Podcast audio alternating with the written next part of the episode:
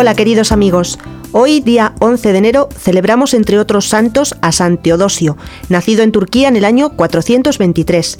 Sus padres, ya desde pequeño, lo acostumbraron a leer cada día una página de la Biblia, y esto le sirvió mucho para llegar a la santidad.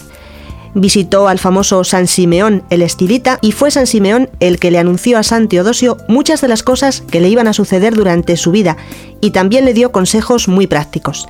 Vamos ahora a conocer más profundamente a San Teodosio, cuyo nombre significa regalo de Dios.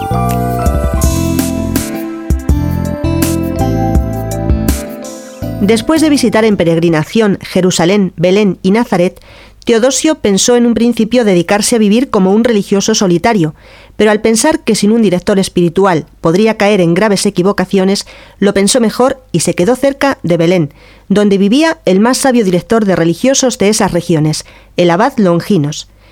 Teodosio fue ordenado sacerdote y recibió de Longinos la orden de encargarse del culto de una iglesia que estaba entre Jerusalén y Belén. Después de los actos de culto en la iglesia, solía marcharse a una cueva solitaria a meditar y rezar.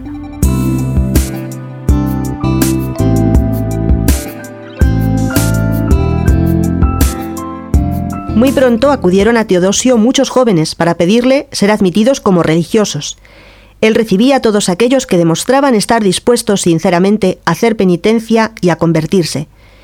Como su fama de santidad atraía a muchos jóvenes que venían a vivir como religiosos, tuvo que hacer tres conventos, uno para los que hablaban griego, otro para los que hablaban idiomas eslavos, y el tercero para los de idiomas orientales como hebreo, árabe y persa, todos cerca de Belén.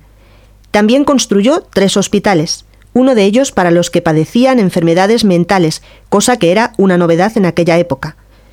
El arzobispo de Jerusalén quedó tan admirado de aquel orden y seriedad con que se vivía en sus monasterios que nombró a Teodosio superior de todos los religiosos que vivían en Tierra Santa.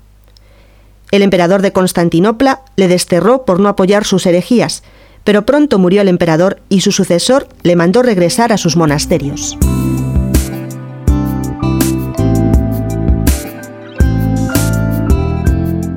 Teodosio murió en el año 529 a los 105 años de edad, abrumado por las enfermedades, pero sin suplicar jamás a Dios que le librara de ellas. Él, que había curado a tantos enfermos, no pedía a Dios que le quitara la enfermedad. Decía a uno de sus discípulos, eso sería falta de paciencia, eso sería no aceptar la santa voluntad del Señor. ¿No sabes que todo redunda en bien de los que aman a Dios? En el lecho de muerte anunció varios hechos que sucedieron después. El arzobispo de Jerusalén y muchísimos cristianos de esa ciudad santa asistieron a su entierro y durante sus funerales se obraron varios milagros.